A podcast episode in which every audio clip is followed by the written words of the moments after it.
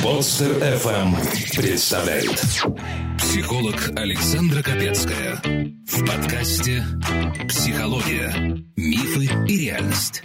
Добрый день, дорогие друзья. И это уже 13 выпуск Народной аптеки, последний в этом длинном третьем сезоне, очередной понедельник. И у меня в гостях, кстати, старый добрый друг проекта «Чувство покоя». Я думаю, вы ей будете рады, потому что Елена Кеслер. Да.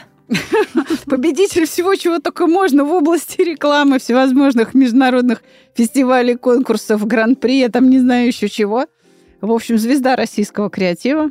Сегодня мне помогает. Она помогала мне на первом сезоне Народной аптеки, она мне помогала и вообще на старте. Лен, ты помнишь наш э, первый, наверное, такой опыт, да, когда в 2013 году мы сделали серию из трех или четырех выпусков «Креатив по полочкам». Да, да, да. Отличные были выпуски. Вот. Так что, Елена Кеслер, прошу любить и жаловать. Лен, что нового? Это все новое. Нет, я понимаю, что мы все в новой реальности, так сказать, и она продолжает меняться. Да, да, да. Вот. Но все-таки расскажи, что нового у тебя, потому что я знаю, что ты много лет преподаешь же на факультетах там всевозможных креативы и рекламы. Да? Что ты, кстати, преподаешь? Какой предмет? Расскажи. Я сейчас преподаю несколько предметов. Сначала я преподавала э, про креатив, в рекламе и маркетинговых коммуникациях, но сейчас реальность несколько изменилась, поэтому мне добавились еще э, предметы, связанные с интернет-маркетингом, угу. предметы, связанные с таргетингом и, в общем, так, с фокусом на соцсетях. Даже у меня э, будет предмет, вот э, в новом году запускается у меня сотрудничество с еще одним институтом. В новом учебном? Учебном, да. Угу. С еще, и еще одним институтом. А там я буду сразу вести несколько курсов. Они будут, правда, дистанционно, не онлайн все. И там частично будет, в том числе по копирайтингу для социальных сетей небольшой такой курс. В общем, в этом направлении развиваемся, но еще вот у меня лично запускается мой личный курс, мои личные курсы для предпринимателей – там не столько теория, сколько еще и практика индивидуальная. То есть это не просто записанные видеоуроки, да, которые ты слушаешь и не знаешь, а что дальше с ними делать. Это правда. А, Это конкретно по каждому проекту, там беру небольшое количество людей, а, мы будем разбирать каждый конкретный бизнес. А, то есть я буду давать какую-то теоретическую часть, рассказывать, что такое реклама, вообще от чего зависит ее успех, на что обращать внимание, потому что там очень много составляющих, и нет таких правил, что мы делаем по правилам, все получается. Иногда нужно правила нарушать, а иногда нельзя нарушать. То есть в этом надо просто интуитивно разбираться. Вот все про это будем говорить, и плюс про бизнес тех людей, которые придут на этот курс, соответственно, тоже мы с каждым все это разберем. Поэтому, собственно говоря, и количество человек такое небольшое. Да, то есть это не массовая история. Записаться на бесплатную консультацию можно и даже нужно на сайте mospsycholog.ru ну, послушай, я наблюдаю за тобой, вот как э, началась весна со всеми ее событиями, да, ты открыла в Телеграме свой канал, и я сразу подписалась, потому что мы тоже свой креатив, так скажем, согласовываем с тем, что ты говоришь. Там тоже есть много полезной информации, и мы учимся у тебя. Я ну, подписана. Цель, да, цель да, давать информацию, полезно разбирать какие-то кейсы, без юмора тоже не обходится. Вот вышел новый выпуск подкаста, там можно это уже увидеть. Да, я, я хочу сказать, что по сути, вот ты говоришь о новом учебном годе, так это вот через пару дней, в принципе, сентябрь, да, начнется. И очень приятно знать, что ты с людьми в контакте, что, по сути, это даже не онлайн-курс, да, а дистанционный, вот так я бы сказала. Да, ну практически дистанционные консультации предметные с элементами теории какой-то, да, то есть... Ты знаешь, для тех, кто впервые тебя слышит, для новичков, мне бы хотелось, чтобы ты немножко, ну, чем ты гордишься вот своими какими-то работами. Я-то знаю, что половина рекламы на телевизоре – это твои креативные концепции, которые по сути, я знаю, какой у тебя бизнес на самом деле, да? Тебя нанимают продакшены, чтобы выигрывать тендеры да. на, на съем рекламы. Я знаю, что мне очень трудно будет сейчас уговорить тебя назвать э, принадлежащие твоему перу креативной концепции ну, реклам, которые мы все видим да, на центральном телевидении в том числе. Почему? Потому что часто не согласна с заказчиком. Я знаю, что ты видишь по-своему, но чтобы выиграть и чтобы понравиться заказчику, да, приходится писать что-то, что можно было бы сделать и лучше, вот так скажем. Но, тем не менее, есть какие-то работы, которые прям вот и заказчик молодец, потому что у него вкус есть, и ты смогла, в общем, свой творческий потенциал реализовать. Ну да, есть э, работы. Вот буквально недавно э, шедший ролик Анвимакс, наверное, все видели. Летом, Дзю, да, да, «Не шел, болей, да. Россия». Вообще, на самом деле, эта концепция задумывалась до пандемийного года, а потом так получилось, что она попала в пандемийный год, как раз оказалась в тему, вот это «Не болей, Россия». Вся эта история позволила э, бренду серьезно выстрелить, потому что оказались в тренде еще ну, то есть такая креатив э, правительский получился. На опережение. На опережение, да, да, да. Но вот сейчас мы тоже буквально недавно приехала из Санкт-Петербурга, где вот у меня продакшн знакомый, РК продакшн, мы с ними снимали там тоже ролик. Очередной пока не буду говорить, потому что коммерческая информация, но вот должен он тоже Выходить вот сейчас осенью, осенью, да, да, на- осенью пойдет. А я помню, кстати, успешная была компания рекламная, наверное, года три назад, шины Виатти, где шина катится по асфальту вдоль вот этой линии разметки. И этот образ возникает после гимнастки, которая выступает с такой же белой лентой. Да, да, да, это такие ассоциативные ролики. были. Да, и, в общем-то, шины Виатти тоже э, достаточно успешно э, Ну, отработали. тут э, в рекламе э, может даже не очень креативная реклама выстрелить успешно, если есть много денег. Если денег много нет, тогда нужно делать более продуманный креатив. Ну, и ты в этом большой-большой специалист, да. Да. Особенно если посмотреть. Кстати, а ты разрешишь дать нам ссылку на твой телеграм-канал? Может быть, э, кому-то будет это полезно, потому что нас-то слушают 100 стран мира, может быть, кому-то и в Европе, и в Соединенных Штатах. У нас даже Южная Африка слушает, понимаешь? И Новая Зеландия нас слушает. Может быть, кому-то это пригодится? Да, конечно, мы сейчас развиваем телеграм-канал. То есть мы сейчас выстраиваем контент-план, который максимально эффективный, поэтому если кто-то напишет, что а, вот эта тема была интересная, а это вот не очень, лучше давать, например, вот такие темы, буду признательна, потому что мы как раз выстраиваем контент под э, подписчиков. По каким дням, ну или то есть как часто ты проводишь вот этот свой такой онлайн-курс? Потому что сегодня понедельник, и обычно я знаю, что всякие мастерские вот такое начинается в, э, там, в середине недели. То есть вот есть какая-то ближайшая дата? А, Ближайшую дат- дату, ну, один, один курс уже запускается, да, то есть я не буду уже про эту дату говорить, потому что Мгм. она вот-вот а, буквально там завтра на- наступит. Мгм. А, Следующий бесплатный э, мастер-класс, да, который, собственно, я буду проводить, он будет в сентябре проводиться. Дата пока точно не определена, где-то, наверное, в середине сентября, потому что курс, который по итогам э, людей, которые собираются этого мастер-класса, он месяц занимает, такой Мгм. экспресс-курс. Поэтому раз э, в месяц мы проводим такой бесплатный мастер-класс, на который каждый желающий может прийти, послушать, понять, ему это надо, не надо. Если надо, то, э, соответственно, всем участникам мастер-класса дается скидка на курс.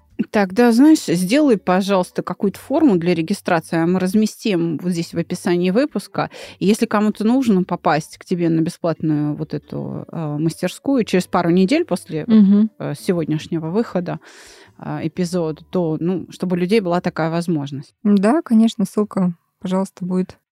Ну, ты знаешь, ты же у меня уже была здесь, на рубрике. Ты уже знаешь, что мы разбираем письма, правда?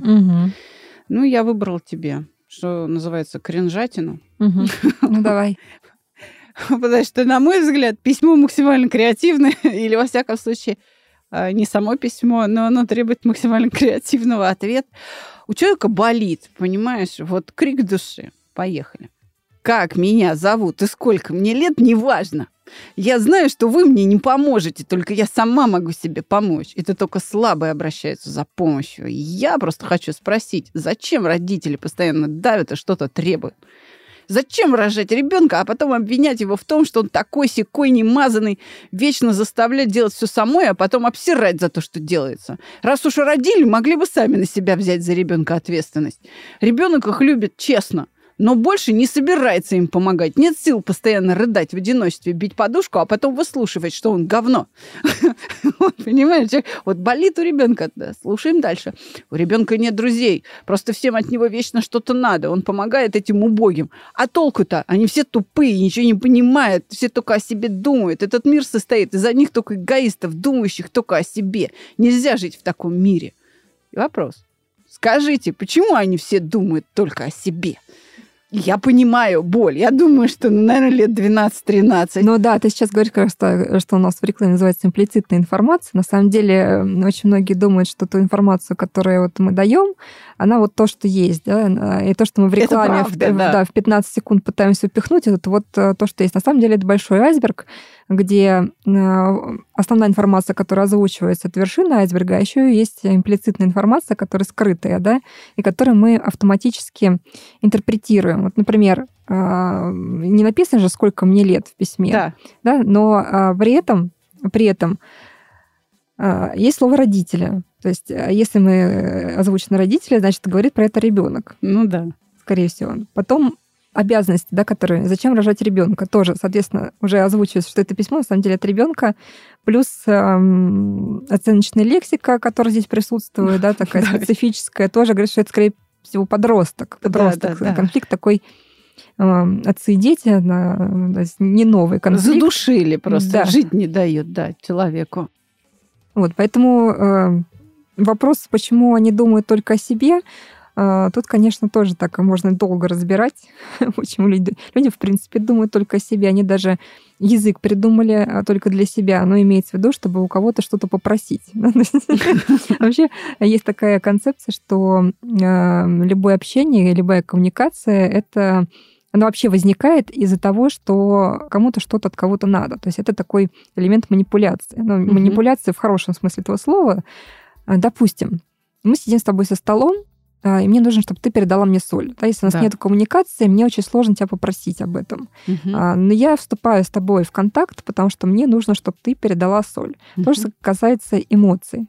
А, Если нам плохо, мы к кому-то обращаемся зачем-то, чтобы нас пожалели, нам посочувствовали, нам дали какой-то совет там и прочее.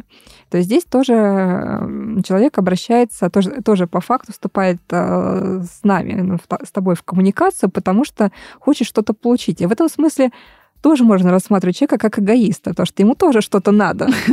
Да, не, ну а она там написала, вы мне не поможете, только слабаки. И Просто вот ответ дайте. Так. Ну, э, что еще Да, тебе она, э, да, она, она действительно может сейчас увидеть, что ей тоже что-то нужно. Почему? Э, Почему? Ну, потому что э, человеческий мир таким образом устроен. Мы не случайно разделены на мальчиков и девочек, ну, как минимум, да? Мы не случайно разделены там на взрослых и детей, на там сильных и слабых. То есть, ну, мы все разные, да? Природа матушка нас разделила, сделала нас разными для того, чтобы мы, чтобы заставить нас, по большому счету, коммуницировать. То есть наши потребности могут быть удовлетворены только через другого человека. Да. Это, это так, да. Вот ты прям Поэтому в двух словах сказал вот эту всю историю ма- манипуляции. Да, да. бо- больше никак. То есть если я хочу поговорить, мне нужен собеседник. Потому что если нет собеседника, моя потребность в общении никак не может быть удовлетворена. Если я хочу уважения, значит, должен быть кто-то, кто будет демонстрировать мне это уважение, кто будет меня уважать.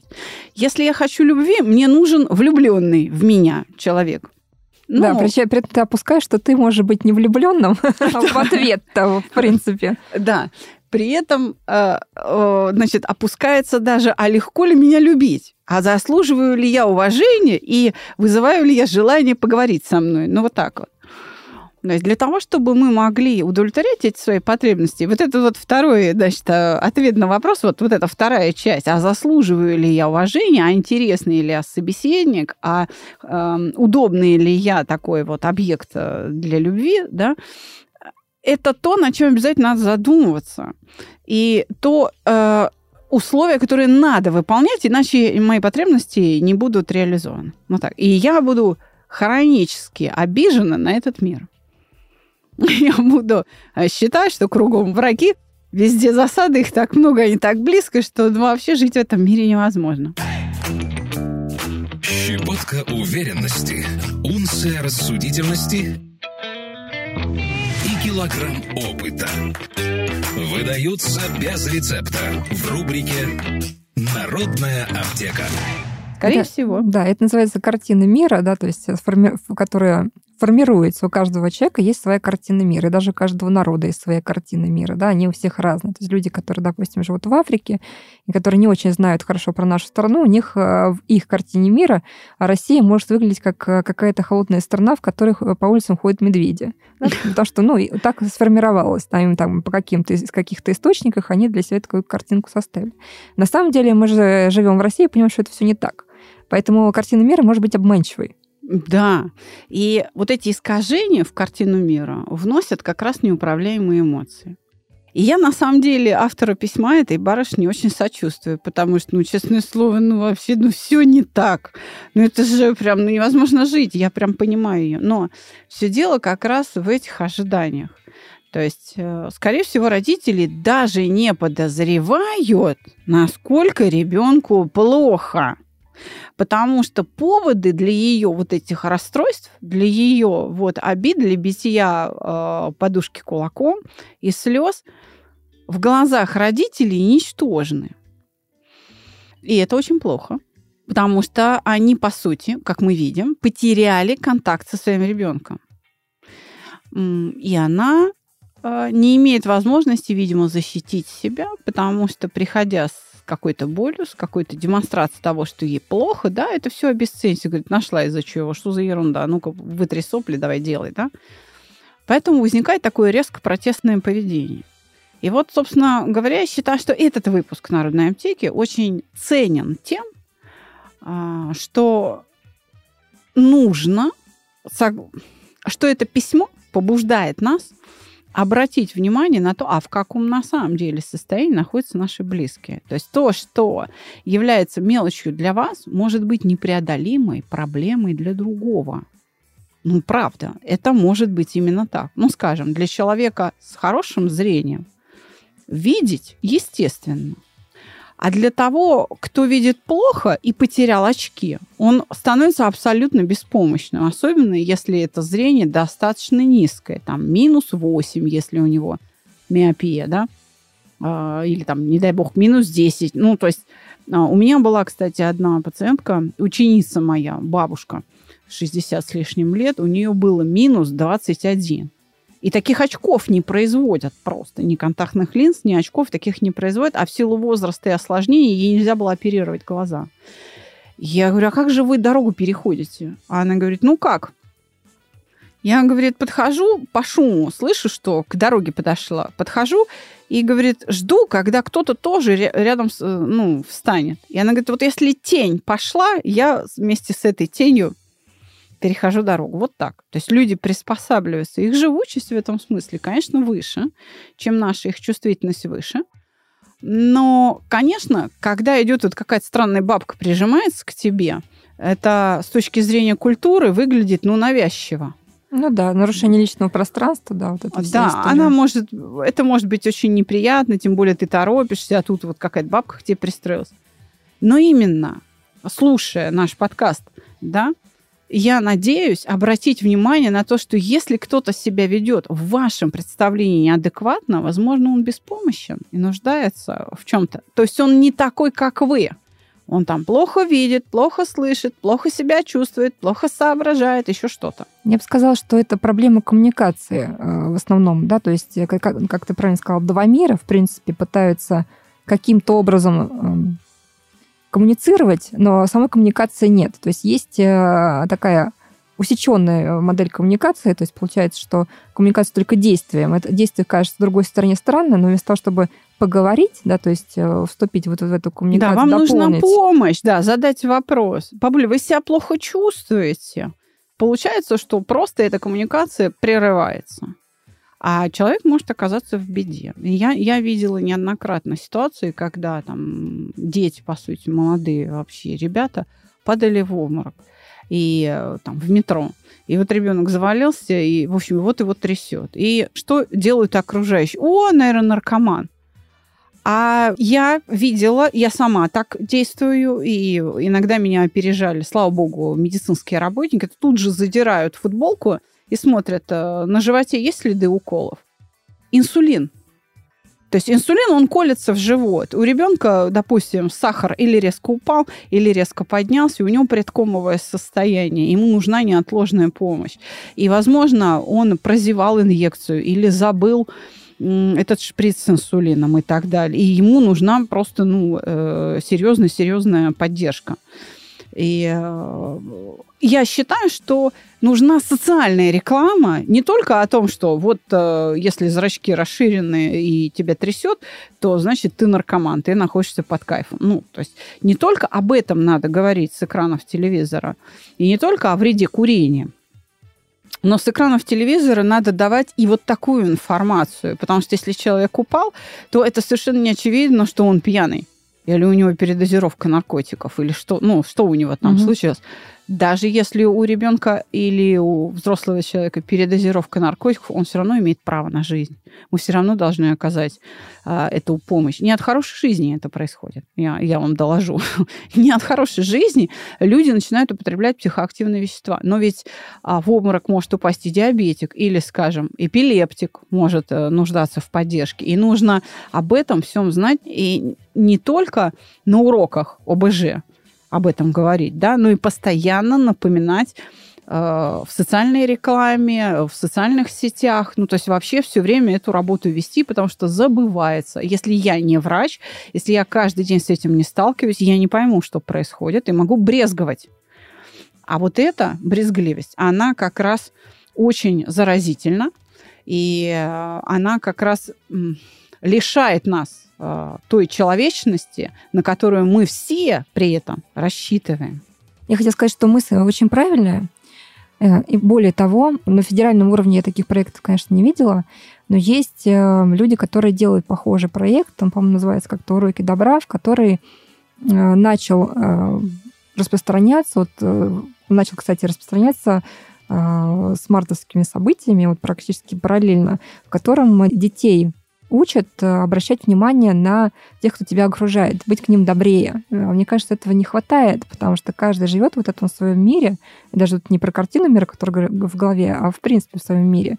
И вот этой культурой ее же тоже нужно воспитывать. То есть э, реклама в данном случае имеет еще и воспитательную функцию, да, которая может изменить поведение. Но мы это видим. А, видим, когда, а, допустим, популяризуется история с однополыми браками, это тоже происходит частично через рекламу, потому через что рекламу брендов. Люди да. меняют картину мира. Да. И картину мира можно менять. А, то есть многие думают, что реклама это просто инструмент продаж. Нет, это инструмент, который может повлиять на культуру и на картину мира.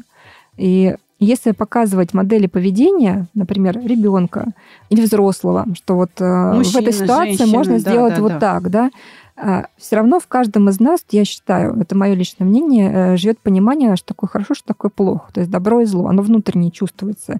Это, кстати, тоже повод для манипуляции, когда а, задевая вот это наше э, хорошо и плохо, можно э, любое событие представить как ужасное или, наоборот, великое. Угу. И то же самое, когда ребенок видит или там взрослый видит э, некую модель поведения по отношению к другим людям, он внутренне чувствует, что это хорошо, и, и им хочется быть сопричастным. Когда так делают разные люди, они даже там объединяются, может быть, в какие-то фонды помощи, то людям хочется быть сопричастным, что человек все равно животное стадное. Как бы да, мы не были да, да. индивидуальные, мы животные стадные. Нам нужно быть в этом социуме. И в том числе удовлетворять свои потребности э, в этом всем и в общении в том числе, и, может быть, какие-то себе бенефиты давать внутренние, что ты там молодец, ты относишься вот к этому там, движению, что ты э, вот не просто, условно говоря, биологическое существо, которое занимается добычей угу. пропитания, а что ты нечто большее. То есть реклама в этом смысле может очень помочь. И действительно, вот такой проект начался, он не поддержан на федеральном уровне, но я надеюсь, что, может быть, будет поддержан. Было несколько роликов, я их видела, там снятых очень такие ну, очень э, хорошо снятые, глубоко там То есть качественные, качественные, да? да, да, ролики, которые я считаю, что можно было бы и на федеральном уровне тоже запускать. Ну вот, мы э, уже благодаря твоим словам обратим внимание на этот проект. Назови еще раз его. Уроки ну, по-моему, уроки добра я посмотрю точно, я не помню, как он точно называется, посмотрю и... И внесем свой вклад, по да. сути, в это дело. А да. я хочу обратиться под конец нашего с тобой выпуска к автору письма со словами Милая барышня, я очень сочувствую вашей боли и вот этому невротическому состоянию обид. И, по сути, вы настолько оголены, что вы совершенно беззащитны. Вы как человек без кожи. Конечно, в этом состоянии, когда все ранит, когда вы как натянутая струна, на вас дунешь, и вы начинаете звенеть, неизбежно будет подрываться уверенность в себе. Неизбежно будет формироваться вот это чувство опасности во взаимодействии с любым другим э, живым человеком. Знаете, я хочу а, внести свой вклад а, в вашу жизнь. Я готова с вами совершенно бесплатно поработать. Пожалуйста, обратитесь э, ко мне, к моим администраторам. Мы приведем вас в чувство и вернем вам веру в человечество. А это была Народная аптека, и у меня прекрасный гость. Как обычно, красивая женщина. Не без этого. Да, специалист по креативу и рекламе, лауреат всего, чего только можно в этой области, преподаватель креатива, и рекламы. Елена Кеслер. Лен, спасибо тебе большое. Придешь еще? Конечно, зови.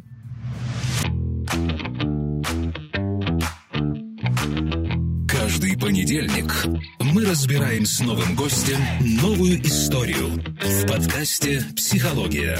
Мифы и реальность». Подписаться и слушать нас на любом устройстве можно по короткой ссылке в описании каждого выпуска.